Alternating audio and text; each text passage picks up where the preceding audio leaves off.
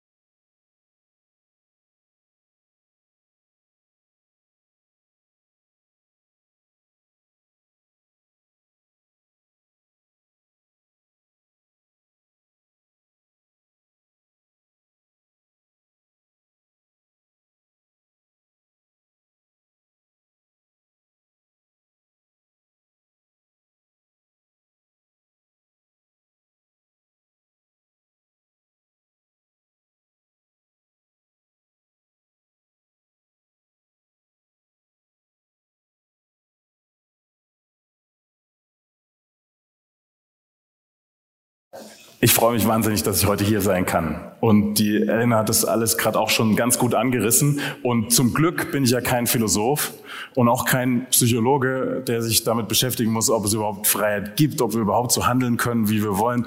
Der Professor Scherer hat das schon angedeutet. Er sagt, er sei davon überzeugt. Das freut mich. Ich habe eine andere Erfahrung gemacht, ähm, wenn man sich auf so ein Thema vorbereitet. Das äh, führt dann manchmal in der Nacht spät, wenn schon alles gedacht ist und man schon müde ist, dann steht man plötzlich auf und eine eine riesengroße Kraft zieht einen unweigerlich in die Küche und dann steht der Kühlschrank und dann gehen wir da so hin und man denkt sich, du sollst was über Freiheit jetzt dir überlegen. Und aber man hat die Hand schon an dem, an dem Ding und man macht den Kühlschrank auf und man guckt rein und guckt rein, getrieben von dieser Kraft, guckt rein und denkt, nee, also was auch immer ich gesucht habe, da drin ist es nicht. Ja? Und das ist so eine, so eine ganz banale Erfahrung. Das klingt jetzt ein bisschen lustig und eigentlich ist das ein ernstes Thema und wir werden auch gleich ganz furchtbar ernst. Aber ähm, ich, ich will damit nur sagen, das sind Annäherungen, ja, und das sind Annäherungen und das ist auch ein Scheitern, weil jedes Mal, wenn ich mich nachts am Kühlschrank erwische, denke ich, nee, das wolltest du doch gar nicht. Ne? Eigentlich bist du frei, das zu tun. Eigentlich bist du frei, jetzt nicht an den Kühlschrank zu gehen, hast du aber wieder gemacht. So. Der wir sind jetzt damit bei einem Problem, weil die Juristen wissen eigentlich mit solchen Begriffen gar nicht so richtig, was das ist. Das steht auch nirgendwo, das kann man in dem juristischen Text eigentlich nicht so richtig nachlesen. Es gibt so keine Definition von Freiheit, die jetzt jeden Philosophen überzeugen würde. Und das ist echt ein Problem. Und der Thomas hat am ersten Abend ja gesagt, äh, das sei jetzt nicht die Zeit zum Problematisieren und so. Und da hat er auch recht gehabt am Freitagabend. Aber jetzt ist Sonntagabend und jetzt ist die Zeit zum Problematisieren. Und deswegen ähm, möchte ich ein paar Fälle erzählen, mit denen ich beruflich zu tun habe. Äh, auf dem Bildschirm sehen Sie jetzt Pavica Vojnovic. Das ist eine meiner Heldinnen, muss ich ganz klar sagen. Ähm, und nicht nur meine. Und das ist eine Frau, die ich kennenlernen durfte im Bereich meiner Arbeit. Die wohnt nicht weit von hier in der Nähe von Pforzheim. Und bevor ich jetzt da viel rede, würde ich sie gern selbst zu Wort kommen lassen. Wenn wir das hinkriegen, das Video kurz einspielen, bitte.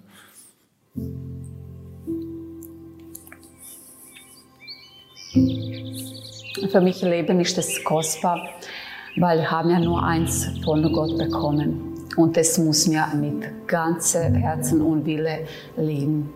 Für mich war ein großer Schock. Wieso darf man nicht stehen draußen? Ich bin Pavica Vojnovic. Ich wohne in der Nähe von Pforzheim. Äh, ich bin 28 Jahre verheiratet. Ich habe einen Sohn und lebe mir sehr glücklich. Ich bin begegnet ungefähr vor fünf Jahren mit Abtreibungsthema. Das alles geht mir auf die Herzen, weil ich weiß, wie ist es schwer für eine Frau, ein Kind verloren und wie viel äh, Schmerz ist es später. Von Gott habe ich ein Zeichen bekommen, wo ich habe das verlangt und ich habe immer gesagt, Vater, jetzt bin ich da. Seit dann mache ich das, was ich mache jetzt. Äh, wir treffen uns zweimal im Jahr, äh, Frühlings und Herbst. 40 Tage und bete mir für die ungeborenen Kinder.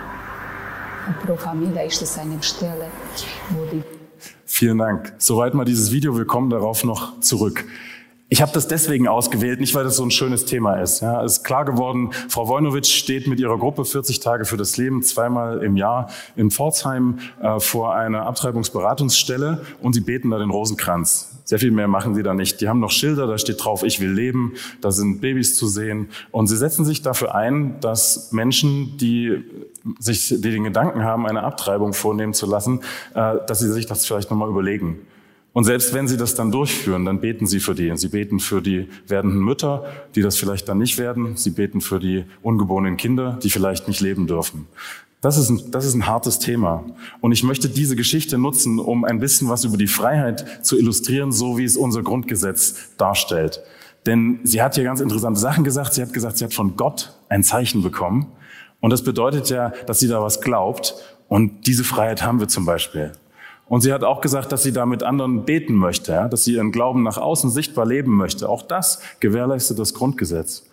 Und sie hat natürlich auch eine Meinung zur Abtreibung. Sie hat gesagt, das schockiert sie. Ja? Und das äh, darf man in Deutschland auch. Die Meinungsfreiheit und die Meinungsäußerungsfreiheit sind auch vom Grundgesetz geschützt. Und sie hat gesagt, dass sie das mit anderen draußen tut und sich da trifft 40 Tage lang. Und auch das darf man. Das ist nämlich die Versammlungsfreiheit. Und ich komme dazu gleich noch. Ähm, ich möchte jetzt eigentlich an dieser Stelle ähm, geht das wieder weiter? Das gar nicht vertiefen. Ich möchte nur diese Geschichte von Frau Wojnowitsch erzählen. Und äh, sie ist auch ein bisschen verknüpft mit meiner persönlichen Geschichte. Und äh, ich möchte das vielleicht kurz ausführen, damit ihr versteht, wo ich daherkomme. Ich habe vor fünf Jahren angefangen, für diese Organisation zu arbeiten.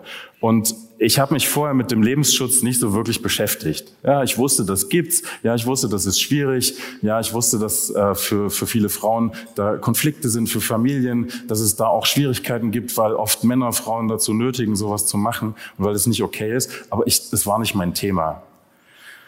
Und dann war ich zum ersten Mal mit Lebensschützern unterwegs und habe 2019 einen Marsch für das Leben in Berlin besucht. Und wisst ihr, was ich davon noch weiß?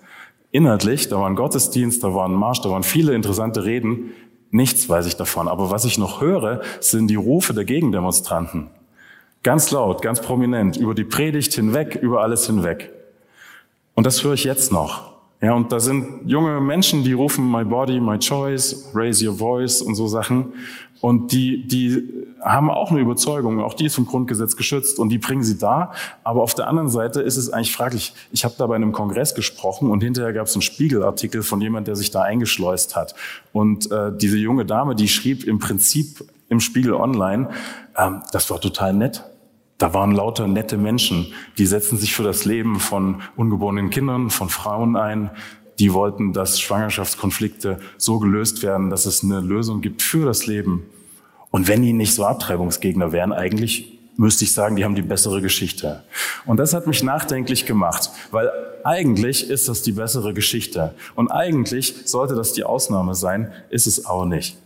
Ähm, ich habe dann 2020 die Frau Wojnowitsch kennengelernt. Ich bin dahin gefahren. Ich habe mich mal einen Vormittag mit denen dahingestellt an einem Samstag im Oktober 2020. Das war eine ganz interessante Erfahrung für mich. Das hatte ich so noch nie gemacht. Ich habe früher mal in der Nähe von einer Frauenarztpraxis gewohnt. Da standen immer so bärtige Männer, die haben immer ganz grimmig geguckt. Und äh, da habe ich gedacht, was machen die denn hier? Ja? Und Jetzt weiß ich das, das waren Lebensschützer, die standen da. Ich hätte nie gedacht, dass ich da selbst mal stehe. Und dann stand ich an einem schönen Samstag da mit der Frau Wojnowitsch und habe da mir das angeguckt. Und äh, das hat sich interessant angefühlt. Wenn das mit dem PowerPoint wieder geht, zeige ich da auch noch ein paar Bilder. Ähm, gibst mir einfach ein Signal, wenn es soweit ist. Ne? Ähm, jedenfalls habe ich Frauen kennengelernt, die total dankbar waren. Eine Geschichte möchte ich ganz kurz erzählen. Ähm, eine aus der Gruppe von diesen 40 Tage für das Leben, die hat mir erzählt, guck mal, hier ist meine Tochter, die ist elf Jahre alt. Und als wir damals aus dem Ausland beschlossen haben, nach Deutschland zu kommen, haben dann einen Job gefunden, wir hatten schon drei Kinder, wir sind da hingezogen und, und kaum sind wir eine Woche hier, stelle ich fest, ich bin schwanger. Und ich habe gedacht, ich pack das nicht, sagt mir diese Frau. Sie hat es mit ihrem Mann beratschlagt. Sie war, sie war streng gläubig, katholisch und hat gesagt, das, äh, was, was soll ich jetzt machen? Ich, ich schaffe das nicht. Wir haben drei Kinder. Es ist ein neues Land, eine neue Sprache. Ich krieg das nicht hin. Und sie hat sich entschlossen, schweren Herzens äh, zu so einer Beratung zu gehen und dann eine, eine Abtreibung zu machen.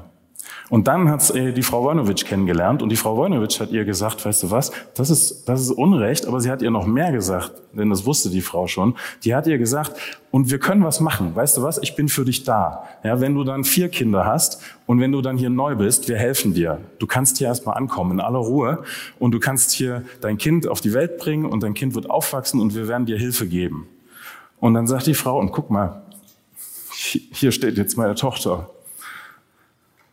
Ja, und dann habe ich dieses Mädchen gesehen und das und, und dieses Mädchen, das versteht und die Mutter, die glücklich ist und die sagt, ja klar ist das schwer, vier Kinder zu haben. Ja, und alle von euch, die Kinder haben, auch vielleicht nur eins, wissen, das ist ein anderes Leben, als wenn man keine hat. Und das ist schwer und wenn man irgendwo neu ist und wenn einem niemand hilft, dann ist es erst recht schwer. Aber die standen da mit leuchtenden Augen, alle beide und beteten ihren Rosenkranz. Ja, und ich habe gedacht, Mensch, genau, das ist es.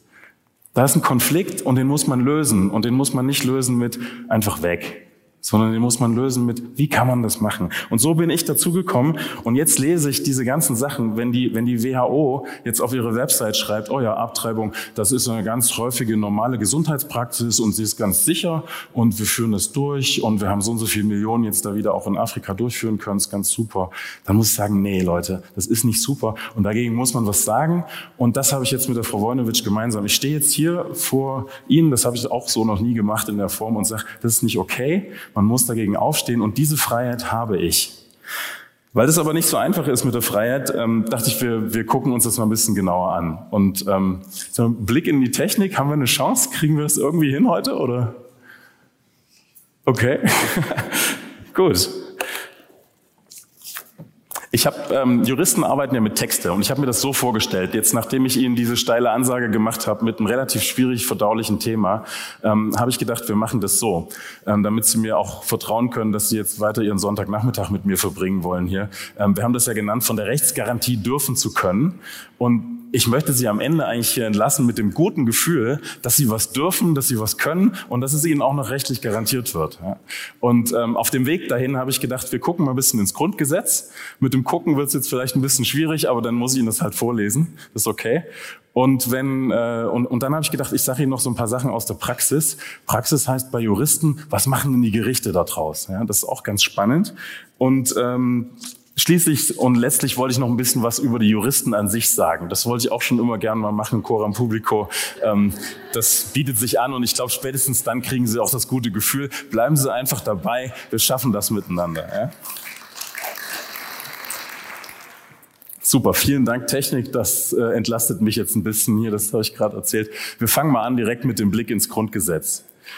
Also in einem Grundgesetz, ne, da gibt's ja Grundrechte. Damit fängt das an. In den ersten 20 Artikeln vom, vom Grundgesetz gibt's die Grundrechte. Und da gibt's so ganz tolle Sachen. Und dann kann man sagen, okay, ich habe jetzt Meinungsfreiheit, weil das steht ja im Grundgesetz. Aber das ist schon der erste Fehler. Die Meinungsfreiheit habe ich natürlich nicht, weil die im Grundgesetz steht, sondern die habe ich, und dann steht es auch noch im Grundgesetz, weil die staatliche Gewalt nämlich darauf verpflichtet ist, meine Freiheit zu respektieren. Und weil wir in Deutschland in einem Verfassungsstaat leben, ist das eben garantiert in der Verfassung. Und das finde ich erstmal bemerkenswert. Aber wenn man sich die Frage stellt, wo kommen diese Rechte eigentlich her, dann muss man sagen, diese, die, diese Grundrechte im Grundgesetz, das ist eigentlich sogenanntes positiviertes Naturrecht. Das bedeutet, ich will jetzt nicht verbreiten über Naturrecht, das ist auch ein schwieriges Thema, aber das bedeutet, dass die Grundrechte eigentlich schon da waren. Und wenn die Juristen sagen, es wird was positiviert, dann meinen die damit, es wird aufgeschrieben in einem formellen Gesetz. Da merkt ihr schon, unsere Sprache ist echt so ein Ding, da komme ich auch noch drauf. Ähm, aber positiviertes Naturrecht, ja, die Rechte liegen dem Staat voraus und sie werden dem Zugriff des Staates entzogen, weil sie in der Verfassung da garantiert sind und eine Rechtsordnung, die die Verfassung achtet, die muss sich daran halten. Die muss sich an die Einschränkungen halten, wenn man da eingreifen will in diese Freiheit. Und das passiert übrigens alle Nase lang. Es gibt ja im Grundgesetz auch eine Eigentumsgarantie zum Beispiel. Und wer hier zahlt Steuern? Zahlt irgendjemand Steuern? Ja? Okay, also nur die wenigsten, das finde ich interessant. Also das, da nimmt ihnen jemand was weg. Ja? Das tut er natürlich für einen guten Zweck und ist auch zu rechtfertigen, aber es geht eben nur, weil es ein Gesetz gibt, wo drin steht, wie viel und an wen und warum und so und welcher Satz und das ist alles ganz kompliziert. Aber Sie merken, man kann, wenn man so eine Freiheit und so eine Garantie hat, dann kann der Staat nicht einfach machen, was er will. Ja? So. Und ähm, die, jetzt will ich nochmal mit der Frau Wolnowitsch das näher erzählen. Also sie steht hier vor der Pro Familia Beratungsstelle. Sie wissen ja, ähm, das Bundesverfassungsgericht, erzähle ich nachher auch gleich noch ein bisschen, hat, ähm, hat die Abtreibung im Prinzip in einer ganz eigenartigen Weise zugelassen, ja, legalisiert, obwohl es eigentlich gesagt hat, das geht gar nicht. Ja, das ist ganz abscheulich. Auch ungeborenes Leben verdient den Schutz. Auch ungeborenes Leben hat ein Recht auf Leben. steht auch im Grundgesetz. Ja, ungeborenes Leben hat auch eine Menschenwürde zum Beispiel. So hat es alles gesagt. Aber weil es eben diese Konfliktsituation gibt und weil man die irgendwie lösen muss, hat es gesagt, okay, unter bestimmten Voraussetzungen. Und eine dieser Voraussetzungen ist, man muss zu so einer Beratung. Äh, bevor man das von einem Arzt machen lassen kann. Und dann muss man zu so einer Beratung, muss man noch drei Tage warten und dann darf man das erst machen lassen, dann kriegt man so einen Beratungsschein. Wissen Sie eh alles. So, so sieht das aus, das Weiße Haus, da ist es. Und das ist der Gehsteig. Davor ist eine vierspurige Straße in Pforzheim. Ist absolut nicht vergnügungssteuerpflichtig, dort lang zu gehen. Da fahren die Autos normalerweise. Wieso ich das hier fotografieren konnte, wo gar kein Auto da ist, weiß ich nicht. Ähm, und was die machen will, die Frau Wojnowitsch, ist, die wollte ursprünglich vor dem Weißen Haus da stehen. Ja? Vor dem, vor dem Weißen Haus auf der linken Seite hier, da wo der, Pass, äh, der Passant da gerade vorbeigeht. Da wollten die stehen mit ihren Plakaten und ihren Rosenkränzen und wollten da beten. So. Und dann hat, irgendwann haben sie das gemacht, weil es ja Versammlungsfreiheit und so. Und dann kamen die gleich auf die Idee von der Pro Familia zu sagen, nee, das geht aber überhaupt nicht. Und dann haben die äh, gesagt, ihr müsst da mindestens auf die andere Straßenseite. Okay, haben sie sich hier auf die Straßenseite gestellt, die man jetzt in dem Bild hier vorne sieht. Und dann haben sie da gestanden. Und beim nächsten Mal, wo sie diese Versammlung angemeldet haben, hat die ähm, Stadt gesagt, nee, das, da könnte aber auch nicht stehen. Der blaue Punkt ist, wo das Weiße Haus ist. Und der orange Punkt ist, wo die Stadt jetzt gesagt hat, da dürft ihr stehen. Und ihr dürft übrigens auch nicht Montag bis Freitag da stehen, wenn die offen haben. Ihr dürft nur samstags da stehen, wenn die nicht offen haben. Also erstens außer Höhe und Sichtweite und zweitens außerhalb der Öffnungszeiten und dann dürfte da stehen. Und jetzt muss man mal fragen, 150 Meter ist das weg, ne? Und jetzt macht er hier so ein Tamtam. Jetzt stellt der Böllmann sich da auf die Bühne und sagt, das ist alles ganz schrecklich. 150 Meter. Ist es das wirklich wert? Jetzt seid ihr alle Christen. Wenn man da so beten will, zu Gott ist auch wurscht, wo man betet eigentlich. Man kann ja beten, wo man will und der Gott hört es trotzdem. Und 150 Meter. Ja, weil in der Verfassung drin steht, dass man das darf, wenn man will, und dass der Staat einen Grund braucht, warum er einen daran hindern kann. So, und da hat also die Stadt Pforzheim eine Verfügung, also eine Auflage erteilt für diese Versammlung, hat gesagt, ihr dürft euch da versammeln, aber eben nur unter diesen Bedingungen. Und dagegen hat die Frau Wojnowitsch geklagt. Und unsere Organisation hat das äh, hat das Privileg, sie dabei zu unterstützen. Das machen wir, indem wir äh, dem Rechtsanwalt, der sie da betreut, dafür Geld gegeben haben und wir arbeiten mit dem zusammen, damit der das alles so gut macht, wie er es eben machen kann, mit der Hilfe noch von einem zweiten Paar Augen, wenn er möchte, damit der vielleicht, wenn er in Deutschland das nicht gewinnen sollte, auch noch irgendwo anders hingehen kann, zum Beispiel nach Straßburg zum Europäischen Gerichtshof für Menschenrechte. Und da an dieser Stelle ähm, habe ich da mal einen Samstagvormittag im Oktober mitgestanden. Da habe ich mich am Anfang ziemlich blöd gefühlt. In erster Linie deswegen, deswegen, weil ich äh, Protestant bin und gar keinen Rosenkranz konnte. Das habe ich dann aber relativ schnell gelernt. Da war eine freundliche Frau neben mir, die hatte einen über, hat den mir gegeben, hat gesagt, hier guck, das geht so und so. Und ähm, das kann ich jetzt, sogar auf Latein. Ähm, das würde ich mal empfehlen. Das ist eine interessante geistige, äh, geistliche Meditationsübung, wirklich wahr. Also es ist, ist ganz unglaublich. Ich weiß nicht, ob ich das oft machen werde, weil so als Lutheraner zu Maria anrufen und so ist, ist, ist auch nicht einfach. Aber die Freiheit hätte ich jetzt. Ich kann das jetzt. Ne? Dürfen, können. Also ich kann jetzt was und ich darf das auch und ich äh, finde es ganz toll. Jedenfalls da habe ich mit denen gestanden und da haben wir das alles gesehen. Ähm, und jetzt wollte ich noch mal ein bisschen tiefer einsteigen, was das eigentlich so für Grundrechte sind. Ja? Der Artikel 4 Absatz 1 und Absatz 2 im Grundgesetz, die haben die Glaubens-, Gewissens-, äh, Religionsbekenntnisfreiheit und Religionsausübungsfreiheit zum Gegenstand. Ja, das ist nicht nur ein Grundrecht, das sind mindestens vier, wahrscheinlich sogar noch mehr. Ähm, und, die, und da steht einfach drin, ähm, dass die unverletzlich sind. Das ist auch ein tolles Wort. Ne? Die Menschenwürde haben wir schon gehört am ersten äh, Vortrag, die ist unantastbar. Und die, die Freiheit des Glaubens, des Gewissens und die Freiheit des religiösen und weltanschaulichen Bekenntnisses, die sind unverletzlich. Ist schon interessant, jetzt ein Jurist ähm, kann mit so unbestimmten Rechtsbegriffen natürlich arbeiten. Ich habe am Anfang gesagt, dass man nicht so genau weiß, wie die Definition von Freiheit ist. Das stimmt, sagt das Grundgesetz nicht. Aber wir haben ja so einen methodischen Baukasten, wie, wie jeder äh, in seinem Beruf hat, und den wenden wir natürlich an. Und wie man sowas auslegt, das sollte jeder Jurist können. Eigentlich sagen wir mal ab dem vierten Semester Jura äh, bis zum Bundesverfassungsrichter sollte das jeder Jurist können. Und da fällt einem schon auf, Wortlautauslegung. Ja, ist das jetzt ein Unterschied, ob was unantastbar ist oder unverletzlich? Ja, na sicher. Ja. Also sonst würde ja da zweimal das gleiche Wort stehen. Also so viel äh, muss man dem Gesetzgeber schon zutrauen, dass er sich da Gedanken macht. Und das ist tatsächlich so. Ja. Im Artikel 5 ist die Meinungsäußerungsfreiheit geregelt und im Artikel 8 die Versammlungsfreiheit. Da steht drin, ähm, alle Deutschen haben das Recht, sich unter freiem Himmel friedlich und ohne Waffen da zu versammeln. Ähm, Nee, das mit dem Himmel habe ich gerade erfunden. Alle Deutschen haben das Recht, sich ohne Anmeldung oder Erlaubnis friedlich und ohne Waffen zu versammeln. Ne? Ohne Erlaubnis ist spannend. Und im Absatz 2, und das ist auch noch so ein äh, interessanter Punkt, da steht, für Versammlungen unter freiem Himmel kann dieses Recht durch Gesetz oder aufgrund eines Gesetzes beschränkt werden. Beschränkt werden, aha. Also diese Freiheitsrechte, die gelten sozusagen gar nicht einfach so, sondern die kann man beschränken. Ja, ist doch klar. Haben, waren Sie schon mal in einer Situation, wo Sie mehr als Sie selbst waren? Also mit einem anderen noch zusammen, ja, wahrscheinlich. Und haben Sie mal gemerkt, wie schwer das ist, sich zu einigen auf so Sachen zum Beispiel, welches Restaurant wollen wir gehen oder wollen wir ins Kino gehen oder ins Konzert oder ähm, darf ich fahren heute oder fährst du? Oder so Sachen jetzt, so Sachen, die auch richtig ans Eingemachte gehen. Wo, wo fahren wir in Urlaub hin? Also, ähm, darf, man, darf man den Kindern das sagen oder lieber nicht? Dürfen die abends Fernsehen gucken oder nicht? So Sachen. Das ist unglaublich schwierig, sich auf sowas zu einigen, obwohl jeder für sich genommen, als Eltern zum Beispiel, ja die Freiheit hätte, die Kinder zu erziehen, dazu berufen. Ja? Aber im Detail sind es Aushandlungsprozesse. Man muss das miteinander ausmachen. Und, ähm, und deswegen ist natürlich in der Gesellschaft auch klar, wenn jeder macht, was er will, ja, wo kommen wir denn dahin? Ja? Also das geht ja gar nicht. Aber jeder hat dieses Recht, und zwar jeder, gleichermaßen. Ja? Und die Glaubens- und Gewissensfreiheit und die Freiheit des religiösen und weltanschaulichen Bekenntnisses, die hat auch jeder. Jetzt hatten wir da am ersten Referat, habe ich, äh, hab ich mit äh, gehört, das, das fand ich auch ganz gut. Natürlich kommt die Menschenwürde aus der Gott-Ebenbildlichkeit. Kann man als Christ glauben, ist eine geschützte Glaubensauffassung. Ja? Kann einem niemand wegdiskutieren. Aber es könnte einer kommen, der kein Christ ist oder sagen wir mal sogar Atheist und überhaupt nicht an sowas wie einen Gott glaubt. Und der könnte sagen, Gottes Ebenbildlichkeit habt ihr sie noch alle. Ähm, das kommt natürlich aus ganz anderem. Ja? Und auch der darf das so sehen. Und spätestens an dem Punkt sehen wir jetzt schon, das ist nicht so einfach. Diese Freiheiten, die müssen austariert werden.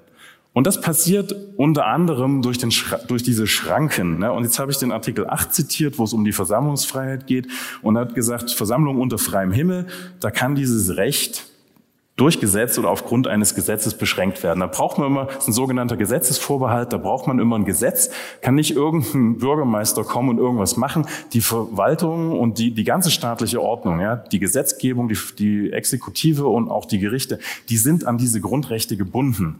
Die können nicht einfach irgendwas machen. Aber wenn da drin steht, kann man beschränken, dann können die da irgendwo ein Gesetz machen, wer dafür zuständig ist. Im Bund zum Beispiel der Bundestag oder im Land der Landtag. Und dann können Sie vielleicht auch Verordnungen machen. Und auf der Grundlage von so einem Gesetz, wo drin steht, aha, ähm, darf man hier beschränken, können dann solche Auflagen gemacht werden, wie das bei der Frau Wornowitsch passiert ist. Und da steht noch was Interessantes. Die haben, alle Deutschen haben nämlich das Recht, sich ohne Anmeldung oder Erlaubnis friedlich zu versammeln. Wie kommt es jetzt eigentlich überhaupt dazu, dass man da eine Auflage macht als Behörde? Wenn man sich da einfach hinstellen kann und das nicht mal Erlaubnis haben muss. Da hat sich der Gesetzgeber was ganz Cleveres ausgedacht. Solche Versammlungen sind in der Regel anzeigepflichtig. Sie müssen die anzeigen. Sie müssen da sagen, ich bin hier der Versammlungsleiter, ich will am Samstag da stehen von 10 bis 12. Wenn irgendwas ist, können Sie sich an mich wenden, hier ist meine Telefonnummer. Ähm, und dann sagt die Behörde meistens, okay, weil was soll sie auch sagen, ist ja keine Erlaubnispflicht. Ja, du musst ja nicht sagen, fein, in Ordnung, darfst du. Nee, nee, dass du darfst, steht schon im Grundgesetz. Ja. Aber sie, man muss es anzeigen und dann erfahren die davon und dann haben die natürlich eine Chance abzuwägen, gibt es vielleicht andere Interessen, die da noch betroffen sind. Welche das sein könnten, dazu kommen wir gleich noch. Ähm, mal erstmal ein bisschen weiter gucken, was ich hier noch so aufgeschrieben habe. Die Würde des Menschen ist unantastbar. Das hatten wir am Anfang schon mal. Die, die Würde hat natürlich jeder Mensch. Und ich sage das deswegen an dieser Stelle, weil das auch was mit den Schranken zu tun hat. Ne? Es gibt nämlich noch einen Artikel 2, Absatz 1, da steht, jeder hat das Recht auf freie Entfaltung seiner Persönlichkeit und auch das ist nicht unbeschränkt, aber jeder hat das Recht auf freie Entfaltung seiner Persönlichkeit. Und das Bundesverfassungsgericht hat aus diesem Artikel, das ist so ein allgemeines Auffangen Freiheitsrechts, wenn es keine Spezialfreiheit gibt wie Versammlungsfreiheit oder sowas, ähm, dann kann man nach Artikel 2 gehen. Aus diesem Artikel 2 der allgemeinen Handlungsfreiheit und dem Recht auf freie Entfaltung seiner Persönlichkeit und der Menschenwürde hat das Bundesverfassungsgericht ein, ein allgemeines Persönlichkeitsrecht hergeleitet. Ja, und dieses allgemeine Persönlichkeitsrecht, das hat so verschiedene Komponenten. Das eine ist die Selbstbestimmung, das andere ist die Selbstbewahrung und das dritte ist die Selbstdarstellung. Selbstbestimmung heißt, niemand darf mir reinpfuschen, was ich zu tun und zu lassen habe, das kann bitte ich selber entscheiden. Ja? Und die Selbstbewahrung ist, ich habe einen Schutz, einen Anspruch auf Schutz meiner Privatsphäre. Kann nicht jemand zu mir nach Hause kommen und sagen, wie ich da die Möbel hinstellen soll oder so. Das kann ich alles alleine entscheiden. Ja, und Selbstdarstellung ist, wenn jemand anfängt, über mich in der Öffentlichkeit Sachen zu verbreiten, wenn jetzt hier irgendwie ein anwesender Jurist gerade am Twittern ist und sagt, der Böllmann, der erzählt wieder Sachen hier, ähm, der hat überhaupt keine Ahnung, ähm, dann würde ich da gerne ein Wörtchen mitreden, weil ich habe ein bisschen Ahnung, habe ich glaube ich schon. So. Und Spaß beiseite, diese so, so eine Schwangerschaftsberatungsstelle aufzusuchen, ist natürlich auch kein Jux. Das macht ja niemand aus Spaß. Da sind Frauen in Konfliktsituationen. Und für die gilt das allgemeine Persönlichkeitsrecht natürlich. Also wenn man sich da zum Beispiel jetzt hinstellen wollte und würde denen das Leben noch schwerer machen, als es bei denen ohnehin gerade schon schwer ist, das wäre nicht okay. Warum nicht? Weil die haben das Recht auf Selbstbestimmung, die haben das Recht auf Selbstbewahrung. Eine Schwangerschaft ist was unheimlich Intimes einerseits, auch wenn es andererseits jeder natürlich irgendwie sehen kann ab einem bestimmten Moment. Ähm, aber und auch oft da reingeredet wird. Das haben wir meine Frau erleben müssen. Das fanden wir als junges Paar ganz komisch, dass plötzlich alle Leute sich bemust fühlen, da so Kommentare abzugeben, so, na, schwanger oder so. Ja legt man keinen Wert drauf. Und das allgemeine Persönlichkeitsrecht sagt, das darfst du auch. Du darfst bestimmen, was dein Privatleben ist. Ja, und das ist okay. Und jetzt haben wir diese zwei Rechte. Jetzt haben wir hier einerseits die Frau Wojnowitsch mit ihrer Gruppe 40 Tage für das Leben. Die darf das alles. Die hat die Freiheit, da zu stehen. Die hat die Freiheit, sich von Gott berufen zu fühlen, das zu tun. Die hat die Freiheit, damit auch eine Meinung zum Ausdruck zu bringen. Und die hat auch die Freiheit, in der Öffentlichkeit zu beten. Aber eine Frau im Schwangerschaftskonflikt, die der Meinung ist, sie muss eine Abtreibung machen lassen, die hat eben auch das Recht, ungehindert, unbeschadet, unangegafft vielleicht in diese Beratungsstelle reinzukommen. Und da hat jetzt die Stadt Pforzheim gesagt, ja, also Freunde, deswegen dürft ihr da nicht stehen, weil das verletzt ja das allgemeine Persönlichkeitsrecht der ratsuchenden Frauen. Und das lässt sich natürlich erstmal hören, aber das Schöne ist an solchen förmlichen Entscheidungen, die sind alle juristisch überprüfbar. Und das ist genau der Punkt, das macht die Frau Wojnowitsch gerade, weil wir finden, wenn man auf der anderen Straßenseite steht, hinter einer vierspurigen Straße und da geht irgendwer auf der anderen Seite in diese Beratungsstelle ran und man ruft dem nichts nach, man spuckt den nicht etwa an, man hält den nicht fest, sondern man steht da einfach nur und betet einen Rosenkranz. Wie genau wird da eigentlich in das allgemeine Persönlichkeitsrecht der ratsuchenden Frau eingegriffen? Und diese Frage liegt jetzt gerade beim VGH Mannheim auf dem Tisch und wird hoffentlich entschieden.